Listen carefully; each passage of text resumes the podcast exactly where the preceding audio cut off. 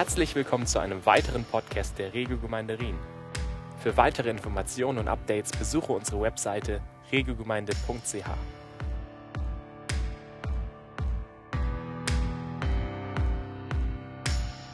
Geht's euch gut?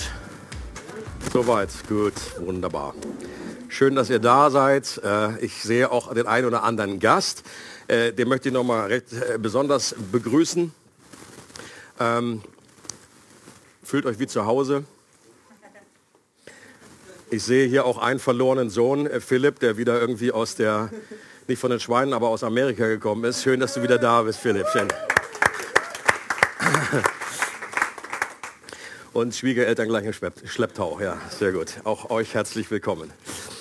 Gut, dann wollen wir gleich Fortsetzung machen von unserer Serie, in der wir gerade dran sind. Es geht heute mit dem äh, spannenden Leben von Elia weiter. Und ich hoffe, ihr seid excited und gespannt, wie es weitergeht. Gut. Ah, fishing for compliments. No, no. ja, weiter. Elia, der Prophet, der im 8. Jahrhundert vor Christus in Israel lebte und von Gott dazu berufen wurde, dem damaligen Darth Vader.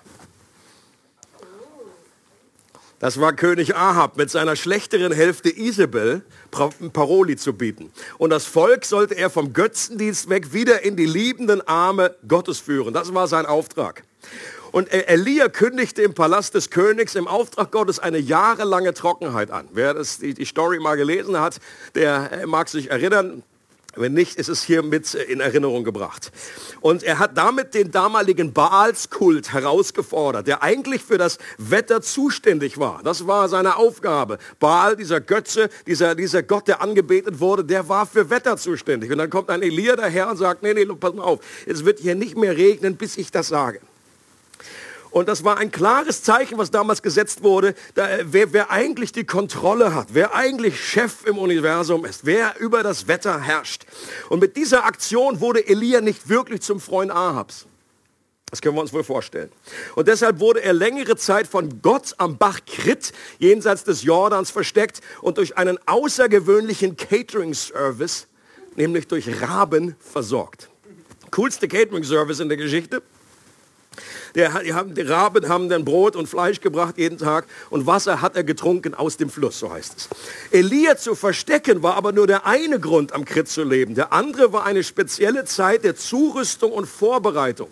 Das war eine Grundausbildung, bei der Elia lernte, Gott zu vertrauen und in der sein Charakter geformt wurde. Nämlich die Rebe wurde zurückgeschnitten damit sie letztendlich mehr Frucht bringen konnte, so wie das in Johannes 15 Jesus selber sagt. Weinstock und Rebe. Und wenn du Frucht bringst, dann wird, wirst du zurückgeschnitten, damit nicht, um, damit du irgendwie nackig aussiehst und irgendwie so, wenn man so eine Rebe ansieht, denkt man, oh gut, da kann da nichts mehr rauskommen. Das ist tot, das Ding. Und so fühlen wir uns auch manchmal, wenn wir zurückgeschnitten werden. Das aber Gott hat gute Gedanken mit uns und er möchte, dass wir mehr Frucht bringen. Aber irgendwann war diese Grundausbildung vorbei. Elia holte die von ihm prophezeite Trockenheit selber ein und der Bach trocknete aus. Aus menschlicher Sicht eine gute Zeit, um etwas mit Panik äh, irgendwie an, äh, zu beginnen. Wenn die einzige Wasserversorgung nämlich vertrocknet, okay, wenn das, das, wenn das deine, deine Lebensader ist, wenn du nur aus diesem Fluss irgendwie Wasser bekommst und er trocknet dir Tag für Tag aus, dann ist es ein, menschlich gesehen ein sehr guter Grund, Panik zu schieben. Aber Gott wusste, was er tat. Und jetzt lesen wir den nächsten Abschnitt, wie es weitergeht. Da sagte der Herr zu Elia, geh in die Stadt Zarpat, die zu Sidon gehört, und bleib dort ich habe einer Witwe den Auftrag gegeben, dich zu versorgen. Sogleich machte Elia sich auf den Weg. Am Stadtrand von Zapa traf er eine Witwe, die gerade Holz sammelte. Er bat sie um einen Becher Wasser. Als sie davon eilte und das Wasser holen wollte, rief er ihr nach, bring mir bitte auch ein Stück Brot mit. Da blieb die Frau stehen und sagte, ich habe keinen Krümel Brot mehr, sondern nur noch eine Handvoll Mehl im Topf und ein paar Tropfen Öl im Krug. Das schwöre ich bei dem Herrn, deinem Gott. Gerade habe ich einige Holzscheite gesammelt. Ich will nun nach Hause gehen und die letzte Mahlzeit für mich und meinen Sohn zubereiten. Danach werden wir wohl verhungern. Elia tröstete sie, hab keine Angst, so weit wird es nicht kommen. Geh nur und tu, was du dir vorgenommen hast. Aber back zuerst für mich einen kleinen Brotfladen und bring ihn mir heraus. Nachher kannst du für dich und deinen Sohn etwas zubereiten. Denn der Herr, der Gott Israels, verspricht dir, das Mehl in deinem Topf soll nicht ausgehen und das Öl in deinem Krug nicht weniger werden, bis ich, der Herr, es wieder regnen lasse. Die Frau ging nach Hause und tat, was Elia ihr gesagt hatte. Und tatsächlich hatten Elia, die Frau und ihr Sohn Tag für Tag genug zu essen. Mehl und Öl gingen nicht aus, genau wie der Herr es durch Elia angekündigt hatte. Was eine Story. Auch wenn es hier nicht im Text erwähnt wird, so können wir davon ausgehen, dass Elia geschockt war, als er diese Ansage von Gott bekommen hatte. Krit, wo er vorher war, das war ja schon ungewöhnlich, aber dieser neue Plan der Versorgung, der klang noch bekloppter für menschliche Ohren. Der erste Schock war die Location. Er sollte in die Stadt Zapat, die neben Sidon liegt. Okay, ich habe hier nochmal das Bild, was wir schon mal angeschaut haben. Okay, da oben, nicht so lange Arme. Da oben ganz seht ihr Sidon. Und da ist Zarep Pat oder wie auch immer. Es gibt verschiedene äh, Arten, es auszusprechen. Das ist sowieso eine englische Karte.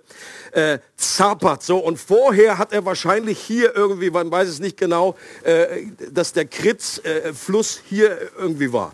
So, wenn ihr hier unten seht, äh, der, der Maßstab, das ist gut 100 Kilometer, zwischen 100 und 150 Kilometer, die er da langlatschen musste.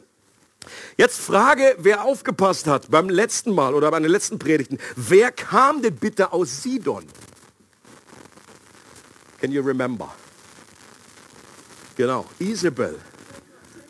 Isabel, ihr Vater war der König der 100 Punkte für die junge Frau hier vorne. Ihr Vater war der König der Sidonier und damit war das das Zentrum des Baalskultes. Elia sollte also in das Herz des Feindeslandes, wer sich mit Herr der Ringe auskennt, er sollte nach Mordor. Mordor! Das war da oben bei Sidon. Was super Idee, super Idee. Ich soll mich hier verstecken, ich soll irgendwie abhauen, soll aufpassen, dass ich nicht gefasst werde und so, jetzt soll ich genau in das Feindesland. Das ist so, als wenn man vor Hitler flieht und nach Berlin zieht. Und dann musste er noch 100 Kilometer, 100 Kilometer als Staatsfeind Nummer eins, als vogelfreier Typ, musste er, muss ich irgendwie neun? Also, ich fange nochmal von vorne an. Halleluja. Wer hat denn da gewohnt in Sidon? Ja, das wohl die Isabel. Die will nicht so, wie ich so will. Also, nachdem er so lange sich ganz äh, fleißig versteckt hatte, kam jetzt irgendwie die Ansage von Gott, äh, Elia, du darfst jetzt erstmal quer durchs Land latschen äh, absolut als vogelfreier Typ. Äh, und äh, auch Elia an der Stelle gesagt, ja, das ist eine super Idee, vielen Dank. Der zweite Schock war, dass die Person, die Elia versorgen sollte, nicht zu Gottes Volk gehörte. Sie war eine Fremde. Okay? Sie war eine, eine Götzenanbeterin. Sie gehörte nicht zum auserwählten Volk Israel. Das war für die Israeliten damals, hallo, äh, Gott, bist du sicher, dass das die ist? Is she not part of the party? Die gehört nicht dazu, sie ist eine andere. Als Jesus Jahrhunderte später seine erste Predigt in seiner Heimatstadt hielt, da waren am Anfang alle ganz geflasht von seiner Weisheit und der Gnade, die aus seinem Mund kam. Da haben sie alle gestaunt und haben gesagt, oh und ah und oh. Und haben gesagt, ist das nicht der Sohn von Josef? Woher hat er denn all diese Weisheit? Aber dann plötzlich kam Jesus zu einem Punkt, wo die Predigt ganz plötzlich gekippt ist. Zu predigen ist ein gefährliches Pflaster. Und ich hoffe, dass ich mal nicht in so eine Situation komme, äh, wie dann folgt. Er hat, Jesus hat sie nämlich an folgenden Punkt erinnert, während er predigt. In Lukas 4, da steht, es gab in Israel viele Witwen als es in den Tagen Elias drei Jahre und sechs Monate nicht regnete. Also das ist genau die Story, die, die, die Jesus hier hochholt. Gesagt, genau diese Story. Und im ganzen Land eine große Hungersnot herrschte. Und doch wurde Elia zu keiner von ihnen geschickt, sondern nur zu einer Witwe in Sarepta, das ist genau dieses Zapat, im Gebiet von Sidon. Plötzlich war richtig Stimmung in der Hütte. also in der Synagoge. Es heißt, dass alle in der Synagoge mit Wut erfüllt wurden, ihn aus der Stadt trieben und die Klippe runterstürzen wollten. Das ist mal eine Reaktion, auch eine Predigt. Habe ich auch noch nicht erlebt so. Und, und sie haben sich, warum haben die sich so aufgeregt? Warum waren die so geschockt? Der Gott Israels soll sich einer Person zugewandt haben, die nicht zu Israel gehörte. Ich meine, sie kannten ja die Story aus Elia. Aber ich glaube, die haben sie, die haben sie einfach überlesen. Die haben sie, wollten sie am liebsten aus der Rolle rausreißen. So, hoppala, das war das erste Königebuch. Zack, naja, ist halt weg. Das, das passte ihnen nicht.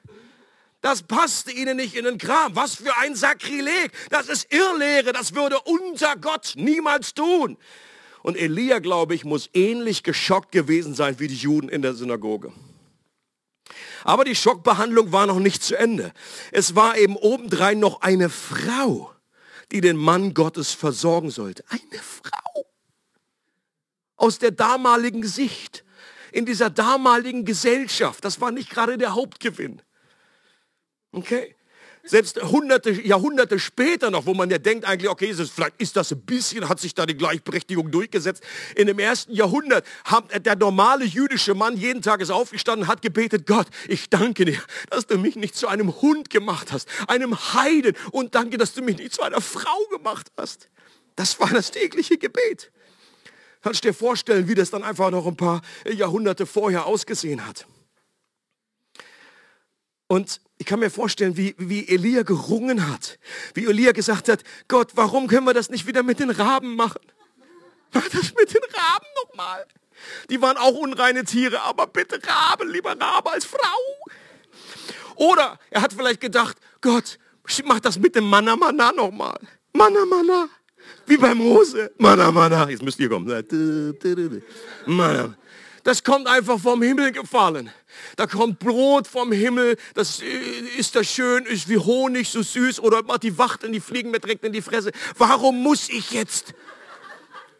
Warum, warum bitte eine Frau? Ich kann mich doch nicht mehr unter die Leute wagen später, wenn ich sagen muss, ja, wer hat dich denn da versorgt? Frau, Frau.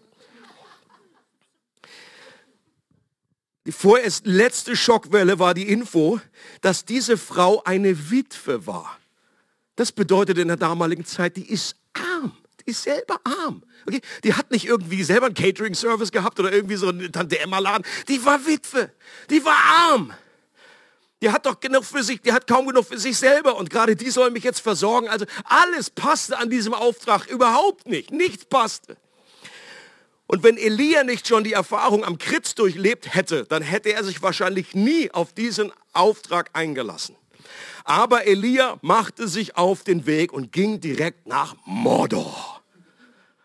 Er nahm seinen Ring, hatte allerdings keinen Frodo dabei. Er musste das alleine machen, aber er war einfach jemand, der gehorchte. Und das zeichnet Elia aus. Bei all seinen Fragen, die er im Kopf gehabt haben muss.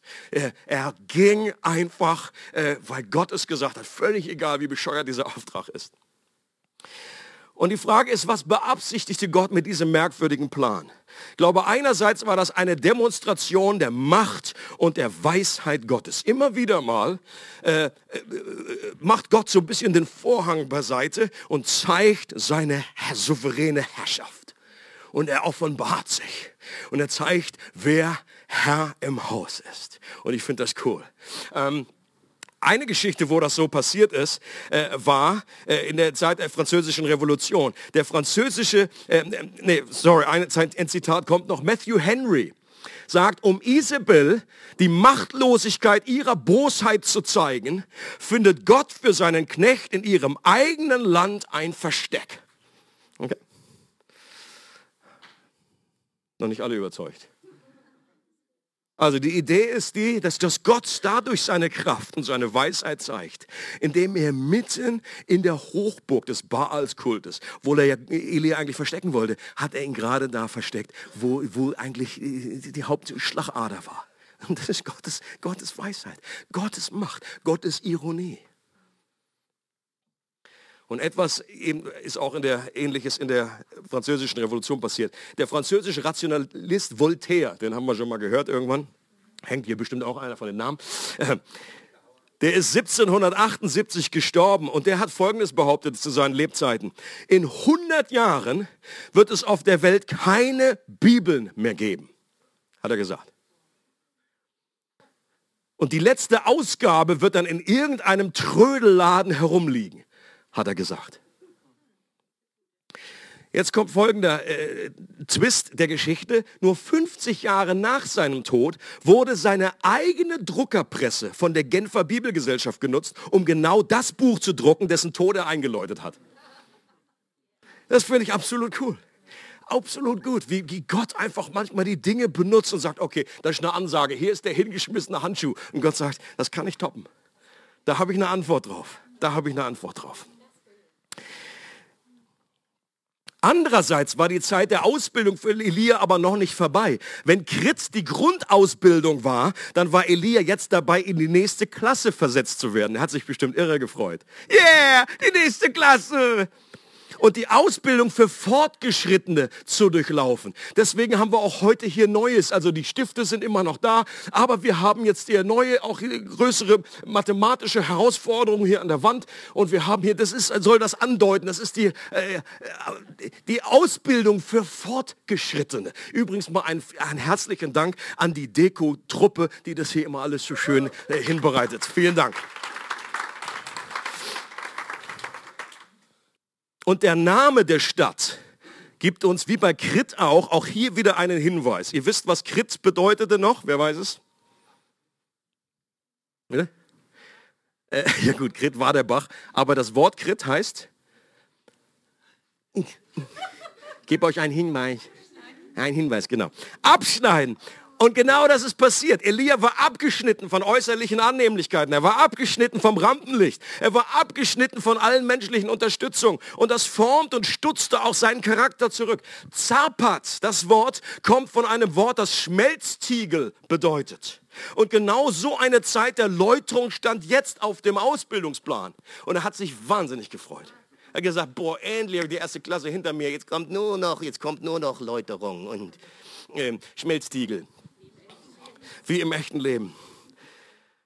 Und in der Bibel findet sich wiederholt das Bild, dass unser Charakter durch schwierige Zeiten und Leid geläutert wird, so wie Metall in einem Schmelztiegel geläutert, veredelt und gereinigt wird und die Verunreinigungen als Schlacke nach oben schwimmen, damit sie dann abgetragen werden können. Das nicht um irgendwie äh, das Metall zu nerven, das macht Gott auch nicht, um uns zu nerven, sondern damit es rein wird.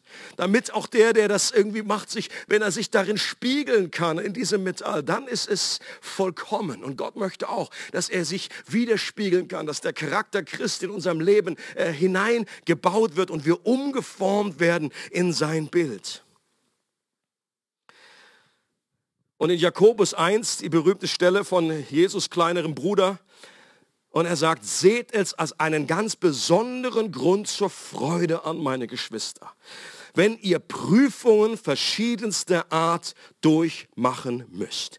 Ihr wisst doch, wenn euer Glaube erprobt wird und sich bewährt, bringt das Standhaftigkeit hervor. Und durch die Standhaftigkeit soll das Gute, das in eurem Leben begonnen hat, zur Vollendung kommen. Auch diese Worte, die hier benutzt werden, die klingen eben auch an, an genau diesen Läuterungsprozess. Und das, das, das, wenn ihr das mal gesehen habt, äh, live habe ich das leider noch nicht gesehen, sondern über, über Fernsehen, äh, wie, wie dann einfach dann auch, wenn, wenn du Metallstück hast und das rausgenommen wirst, und das wird dann oft gefaltet, verschiedene Lagen übereinander, und dann wird es äh, gehauen, gekloppt auf diesem Amboss mit dem Schmiedehammer oder mit so einem elektronischen Ding, und es wird weich gekloppt, damit es letztendlich dann wieder hart wird. Damit, wenn du ein schönes Küchenmesser, so ein japanisches, damit das hart wird, stabil und immer scharf ist, dann wird das unglaublich, diese, diese Schichten, das geht hinein in die atomare Ebene, dass das sich verbindet dann wird das in Öl irgendwie wieder abgelöscht und so weiter, verschiedene Sachen noch hinzugefügt. Das ist ein ganzes, äh, eine ganze Wissenschaft für sich, aber es kommt etwas dabei heraus. Aber wenn, wenn das Metall irgendwie fühlen könnte, dann würde es sagen, sag mal, was klopfst du dauernd um mir rum? Bist du bescheuert oder was? Und genauso fühlen wir uns auch auf, wenn, wenn wir da erstmal diese Hitze, wo einfach die Schlacke abgetragen wird und dann kriegen wir ständig einen auf die Fresse. Immer so, glaub, glaub, glaub, glaub. Ist ja gut, jetzt, ja gut, jetzt nicht, noch nicht gut. Die Zeit in Zapat steht für so eine Zeit der Läuterung, mitten im Headquarter des Baalskultes zu leben von einer Frau, die nicht zu Gottes Volk gehört und obendrein arm ist, versorgt zu werden, war unglaublich demütigend und hat viel Stolz, Selbstgenügsamkeit, Überlegenheit als charakterliche Schlacke an die Oberfläche gespült bei Elia. Das muss einfach äh, taffer Ritt gewesen sein. Das fühlte sich für Elia an, wie zu sterben. Das war ein Tod auf Raten. Aber ich glaube, dass dieses Sterben genau die Voraussetzung ist für jeden, der Gott wirklich nachfolgen will. Zugegeben keine Botschaft, die so wahnsinnig gut auf dem Flyer aussieht. Komm. Ich glaube, Dietrich Bonhoeffer hat gesagt, wer Gott folgen will, den lädt er ein zu sterben. Äh, Dietrich Bonhoeffer auch übrigens jemand, der einfach freiwillig zurück nach Berlin gereist ist. Der war schon im sicheren Hafen in Amerika, hat sich gedacht, na, glaube ich, habe ja noch einen Auftrag, hat mit sich gerungen und ist er einfach wieder, nee, ich glaube, ich gehe zurück Nazi Germany. Such a good place. Und der wusste auch, wovon er redet. Was war nicht vom grünen Tisch, das war dann irgendwie aus der Gefängniszelle, wo er diese äh, Dinge äh, äh formuliert hat und gesagt hat, er, Gott lädt uns ein. Und nicht, weil er uns zerstören will, sondern weil er all das wegnehmen möchte. Und das alte Leben, was uns im Wege steht, das soll getötet werden, damit Neues entstehen kann. C.S. Lewis, äh, berühmter Verfechter für den christlichen Glauben, der jahrelang äh, überzeugter Atheist war äh, hat seinen kindlichen Glauben hinter sich gelassen, war dann voll in das äh, äh akademische Leben, eingestiegen, war äh, Literaturprofessor in, äh, in Oxford und, äh, und war überzeugt, diesen Gott, das gibt es nicht, diesen Gott gibt es nicht. Und äh, dann äh, durch die Freundschaft unter anderem zu dem Herr der Ringe-Schreiber, zu Tolkien, äh, der Katholik war und äh, Christ. Und durch die Gespräche mit ihm ist dann C.S. Lewis zum Glauben gekommen. Und er schreibt in seinem Buch Biografie überrascht von Freude. Er sagt, ich weiß noch nicht mal, es war nicht irgendwie groß dramatisch. Eine ganze Zeit, die dem vorausgegangen ist und hat gesagt, überall liegen Bibeln rum, überall liegen Bibeln. Ich, ich, verfolgt von Bibeln. Und dann plötzlich ist er einfach eines Tages zu so einem Arzt, äh, wie hier lange Erlen irgendwie so in England, hingefahren zu so einem Tierpark. Da ist er im Bus mit so einem offenen äh, Doppeldecker da. Und er sagt, als ich hingefahren bin, war ich noch Atheist. Als ich zurückgefahren bin, war ich Christ. Und die, die Tiere haben ihn nicht evangelisiert und den Flyer gegeben. Irgendwas. Er weiß es selber nicht. Übernatürlich, übernatürlich. Gott hat nicht durch den Esel gesprochen. Übernatürlich. Er weiß selber nicht, aber es war ein ganzer Prozess. Viele, viele einzelne Puzzlesteine, Puzzlesteine. Und plötzlich wusste er, ich bin, und dann wurde er zu einem der überzeugtesten Verfechter des christlichen Glaubens. Und er schreibt Folgendes. Das christliche Leben ist anders. Schwerer und leichter. Christus sagt, gib mir alles. Ich will nicht nur einen bestimmten Teil deiner Zeit, deines Geldes und deiner Arbeit. Ich will dich. Ich bin nicht gekommen, dein natürliches Selbst zu quälen, sondern es zu töten. Halbheiten sind sinnlos. Ich will nicht hier einen Zweig abschneiden und dort einen anderen. Ich will den ganzen Baum abhauen. Ich will den Zahn weder ausbohren noch ihm eine neue Krone aufsetzen oder ihn plombieren. Ich will ihn ziehen. Übergib mir dein natürliches Selbst mit all seinen Wünschen, denen, die aus deiner Sicht gut sind und denen, die du für schlecht hältst. Ich will dir dafür ein neues Selbst geben. Ich will dir mich geben. Mein eigener Wille soll deiner werden. Und Jesus hat das an einer Tour gepredigt und hat gesagt, nur wenn wir unser altes, selbstbestimmtes Leben loslassen, dann werden wir das neue Leben erhalten. Nur wenn wir unser altes, selbstbestimmtes Leben durchkreuzen, sind wir in der Lage, Jesus wirklich zu folgen. Jesus hat gesagt, das Weizenkorn muss sterben, damit es Frucht bringt. Wenn es nicht stirbt, in die Erde fällt, dann bleibt es allein. Aber wenn es stirbt, in der Erde verbuddelt wird, dann stirbt das Weizenkorn. Aber es entsteht neues Leben. Es entsteht ein neuer Baum. Und das hat, ist, war bei Jesus so und er sagt, bei den Nachfolgern wird es auch so sein. Und das ist nur dann keine Bedrohung, diese Aussagen, wenn wir wirklich überzeugt sind, dass Gott gut ist und das Beste für uns will. Wenn wir ihm in der Grundausbildung gelernt haben zu vertrauen. Deswegen ist es wichtig, da die Klassen nicht zu überspringen. Und genug Vertrauen in sich zu haben, an diese Güte, auch zu sagen, auch wenn ich alles nicht verstehe, auch wenn dieser Auftrag völlig komisch ist, auch wenn ich meine Lebenssituation nicht, nicht irgendwie einordnen kann. Gott, ich weiß nicht, warum das alles passiert ist. Aber ich vertraue dir genug, dass du etwas tust und dass da etwas stirbt in meinem Leben, auch wenn sie das anfühlt, als würde ich irgendwie bei lebendigem Leibe in so ein, in so ein äh, Feuerdings äh, da geschmissen wurde. Und ein weiterer Teil der Ausbildung im Schmelztiegel ist, dass Elia lernt, was es bedeutet, einem lebendigen Gott zu folgen, im Unterschied zu einem toten Götzen.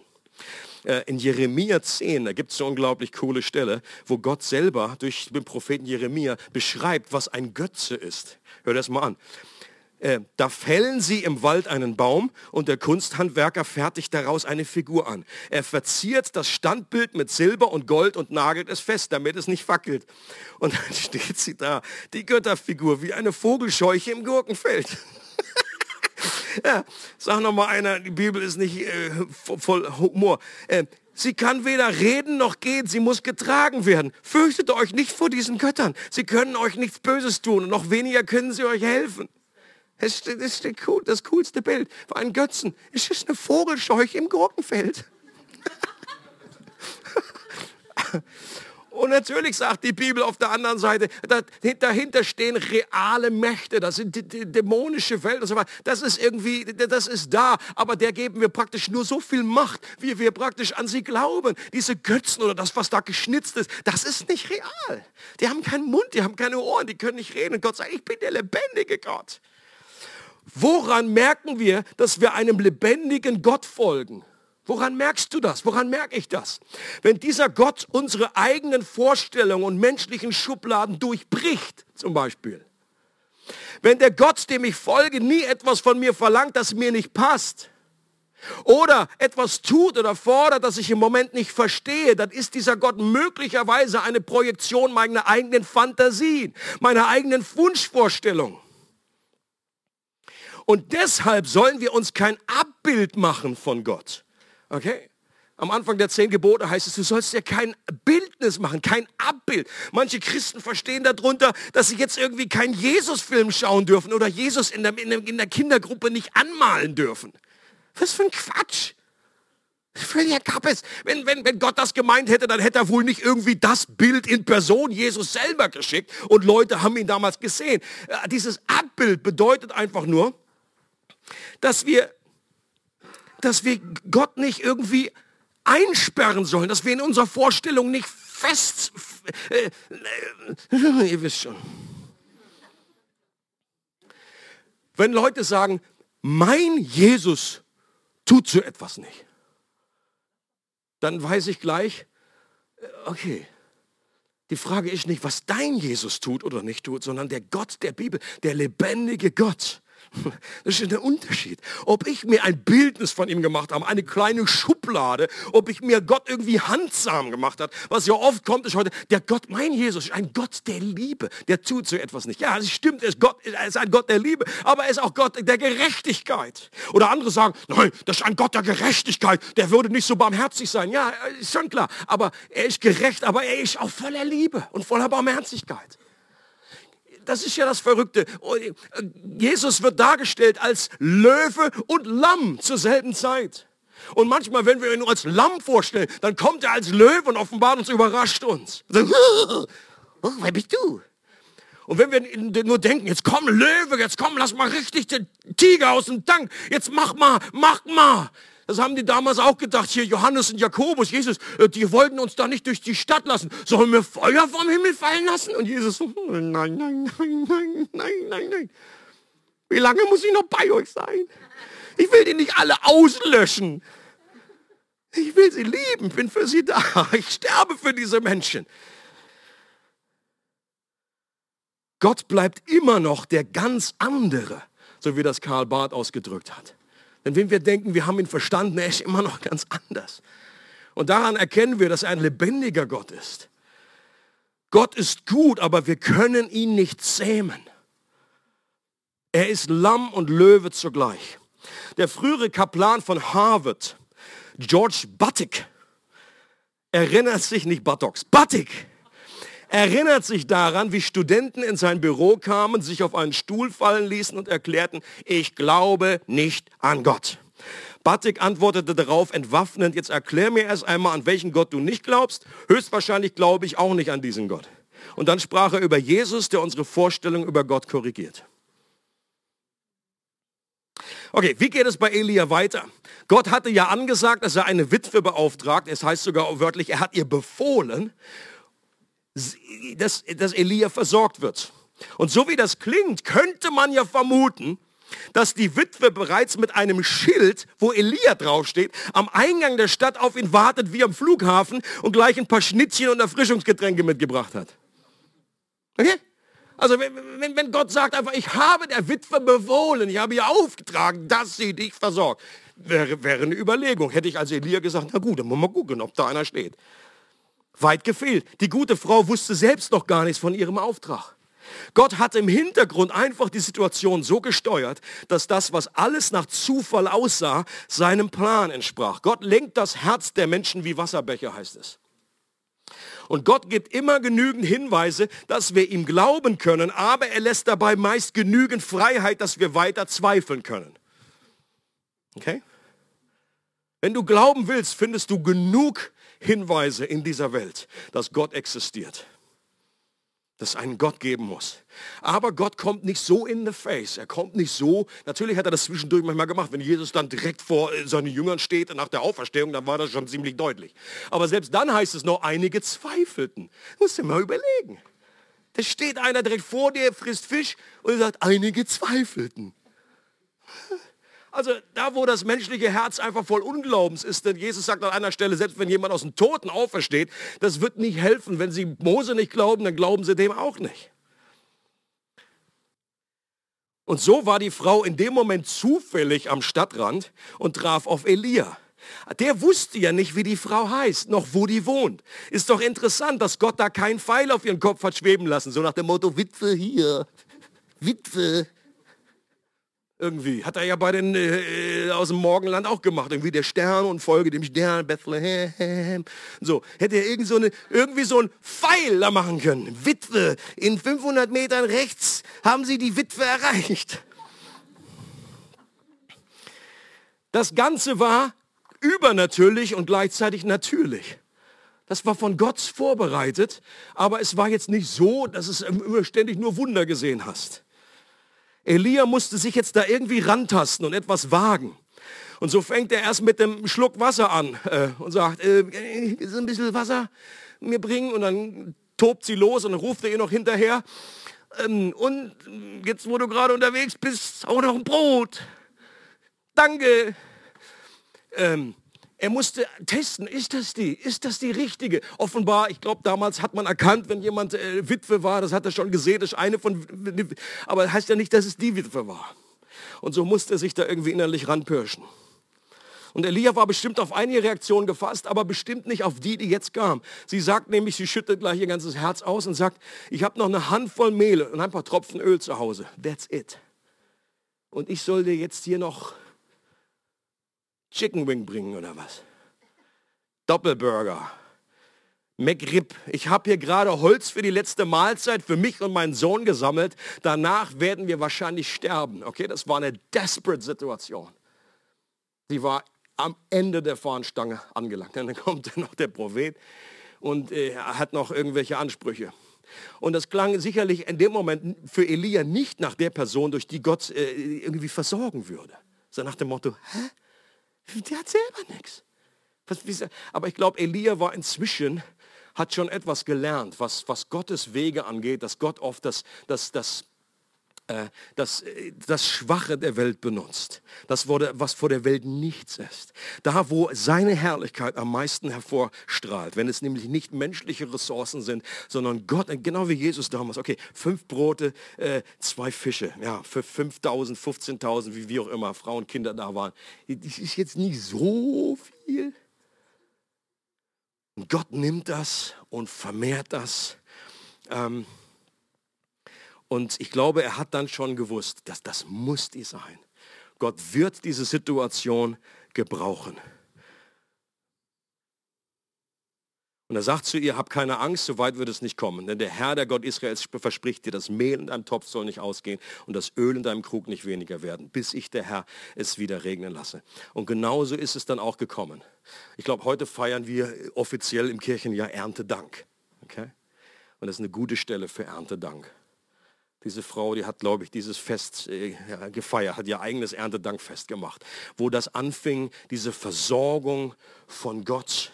Ähm, Gott hat die Witwe und ihren Sohn damit gleichzeitig auch Elia versorgt. Und das geschah wiederum übernatürlich, aber gleichzeitig auch natürlich. Denn es heißt, es steht hier nicht, dass das einfach ständig angequollen ist und sie wussten gar nicht, wohin damit und die haben eine extra noch angebaut und für die nächsten Monate haben sie sich Reser äh, Dinge da angehäuft und so weiter. Nein, nein, es war jeden Tag ist das Ding nachgefüllt worden. Jeden Tag.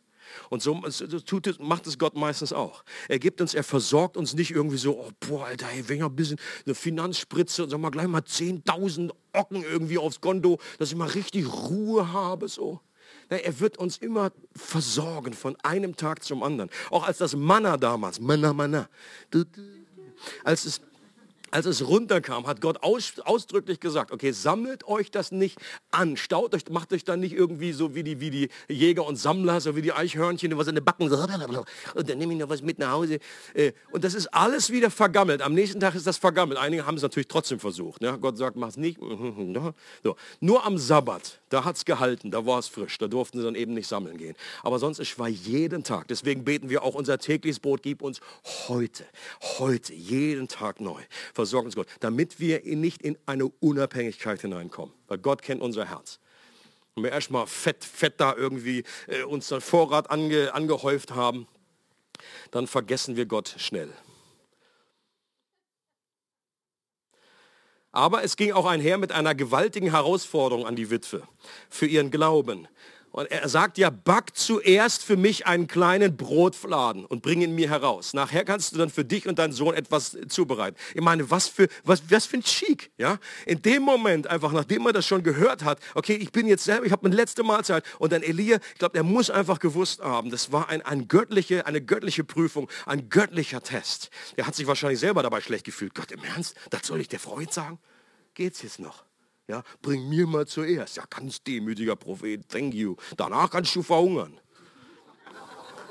Aber erstmal ich, ich, ich, ich.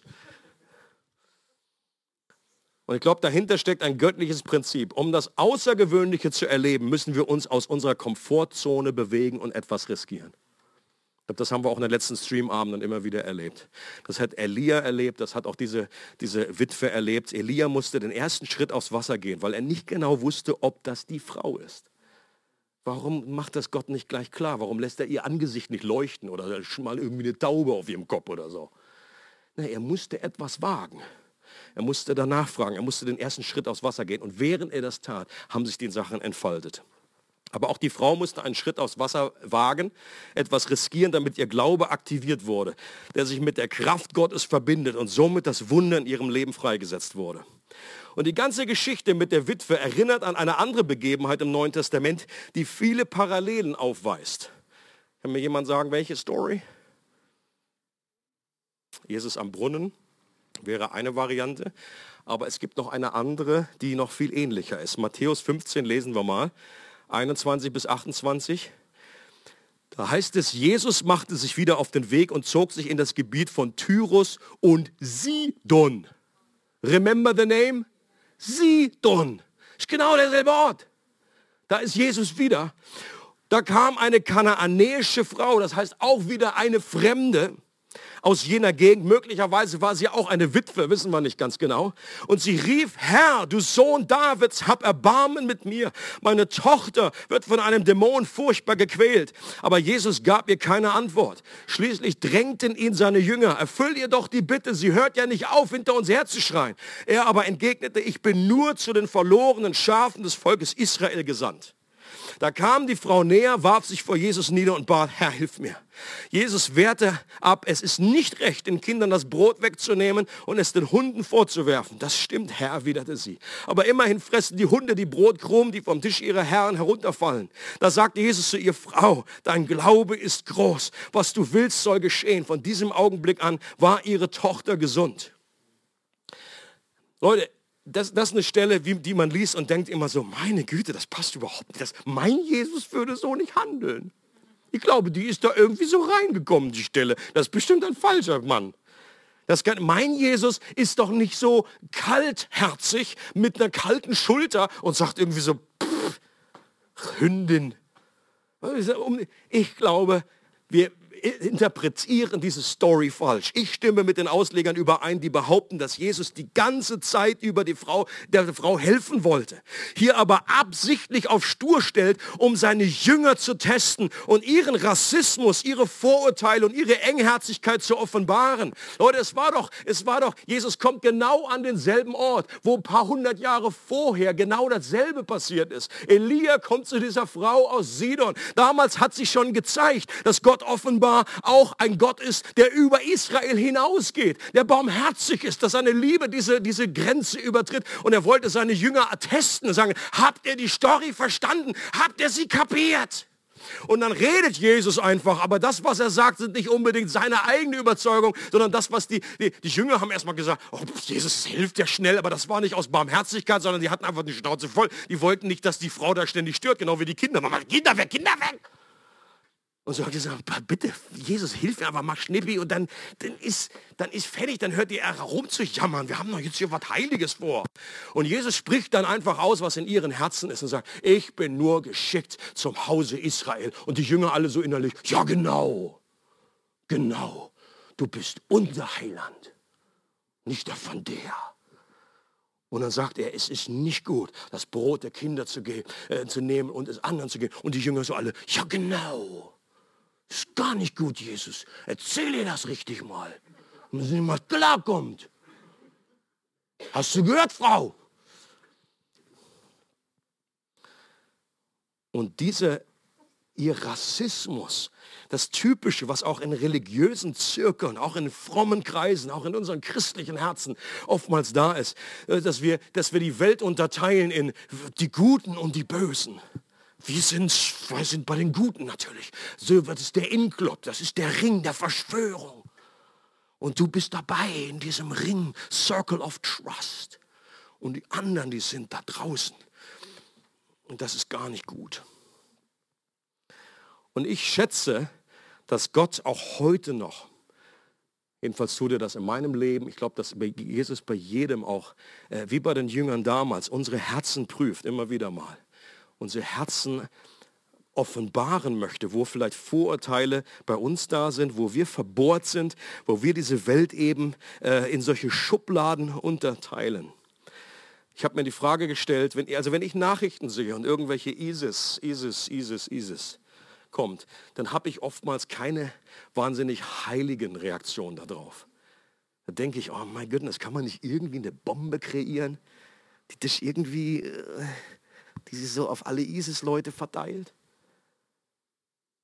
Nicht, nicht, das ist genau das, was die Jünger damals gesagt haben. Kann man nicht Feuer vom Himmel fallen lassen? Wie ist Gottes Herz gegenüber diesen Menschen? Ich glaube, das ist eine ähnliche Herausforderung, ein ähnlicher Schock, wie damals, als Elia gesagt hat, geht, geht zu dieser Frau da, dieser Witwe, der Fremden, der Götzendienerin, der Ausländerin.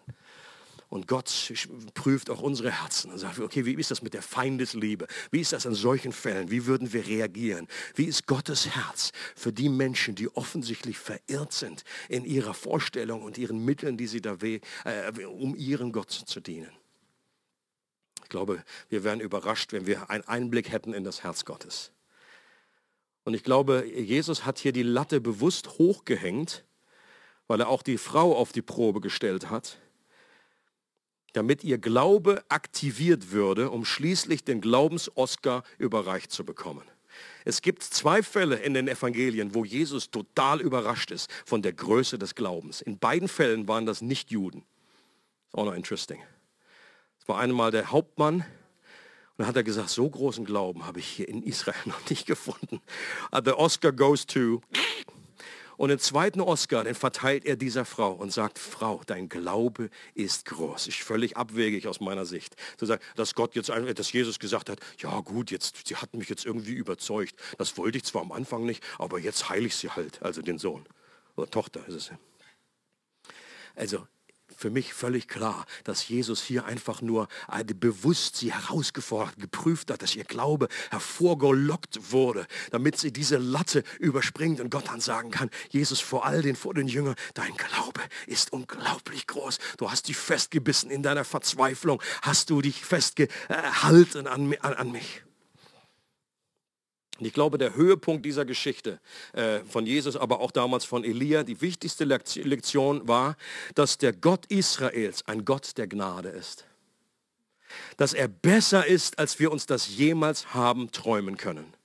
Seine Liebe ist nicht begrenzt, sondern sprengt alle unsere Vorstellungen. Sein Plan war von Anfang an ein Licht für die Nationen zu sein und die Begrenzungen Israels zu sprengen und seine Liebe und Gnade zu allen Menschen zu bringen. Jesus sagt, von Jerusalem aus geht nach Judäa, nach Samaria bis an die Enden der Welt. Und Petrus brauchte damals echt noch Nachhilfe, der brauchte noch übernatürliche Visionen, damit er das wirklich geschnallt hat. Wie, du meinst wirklich über Israel? Bis zum Ende der Welt? Ich dachte, das wäre nur bis Sidon. Und er brauchte übernatürliche Visionen, dass er das überhaupt gemacht hat, dass er dann rausging. Und diese Liebe kommt auch bis zu uns hier nach Switzerland, nach Rien, in die Regelgemeinde heute Morgen. Gott ist Liebe und diese Liebe hat ihn dazu bewegt, seinen Sohn in das feindbesetzte Mordor zu senden, um sein Leben freiwillig für mich und dich zu geben, damit wir nicht länger gottlos leben, sondern versöhnt sein können mit Gott. Leute, und das ist die Good News. Das ist die frohmachende Botschaft des Evangeliums, die auch heute noch Kraft hat, Menschen zu erreichen, Menschen zu verändern. Ich liebe es, wie Timothy Keller das ausdrückt. Das habe ich schon hundertmal zitiert, aber werde dessen nicht müde. Äh, das Evangelium, sagt er, er, kann man so beschreiben, das Evangelium sagt, wir sind sündiger und beschädigter, als wir jemals befürchtet haben. Doch gleichzeitig geliebter und gewollter, als wir jemals zu hoffen gewagt haben. Damit es eine gute Botschaft geben kann, muss es auch eine schlechte geben. Was ist die schlechte Botschaft, die wir zuerst verstehen müssen, damit die gute gut wird?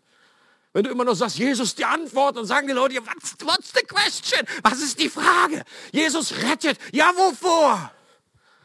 Und die Bibel sagt uns, dass wir nicht nur, dass ich nicht nur einen kleinen äh, Sprung in der Schüssel habe, dass ich nur eine kleine Delle habe, so eine kleine Verformung. Ja, wir sind alle so ein bisschen, haben unsere Macken, unsere Fehler. Nein, die Bibel sagt, es geht tiefer als das. Wie Luther das ausgedrückt hat, der Mensch ist in sich selbst verkrümmt. Wir sind einfach so verbogen in uns selbst, in unserer Selbstgerechtigkeit, in unserem Egoismus dass wir mehr brauchen als eine, eine, nette Info darüber. Oh, Gott ist da, na gut, dann gehe ich da hin. Nein, es braucht ein neues Herz. Das steinerne Herz muss rausgenommen werden. Ein fleischernes Herz muss in uns hineinkommen, damit wir Gott überhaupt lieben können, damit wir ihn sehen können, damit wir verstehen können, dass wir verloren waren.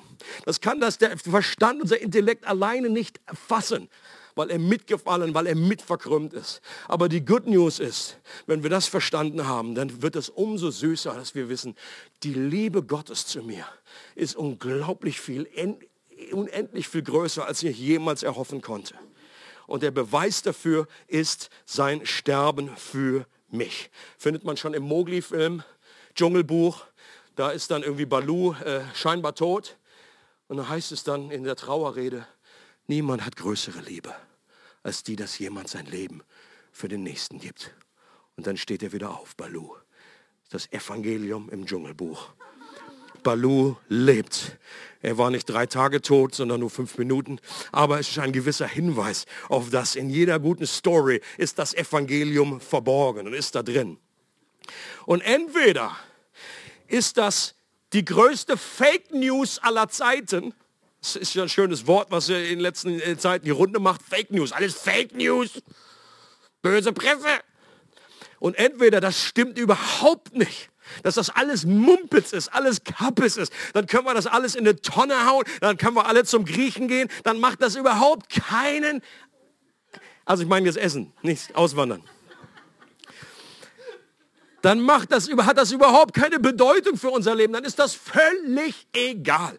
Oder es ist die beste aller News und dann sollten wir unser Leben nach dem ausrichten. Wenn das stimmt, dass der Schöpfer wirklich so gut ist, dass er gekommen ist, um mich zu erretten, um mich zu erlösen, dann ist das die beste aller Botschaften. Aber was es eben nicht sein kann, ist so einfach ein bisschen nette News. Naja gut, wenn dir das hilft, schön für dich dann mach es halt. Das, das, das, ist keine Option, keine Option. Auch hier C.S. Lewis nochmal zum Schluss. Äh, er sagt, der christliche Glaube ist eine Aussage, die völlig bedeutungslos ist, wenn sie falsch ist. Ist sie aber wahr, dann hat sie eine unendliche Bedeutung. Eines aber kann sie nicht sein, halbwegs bedeutend.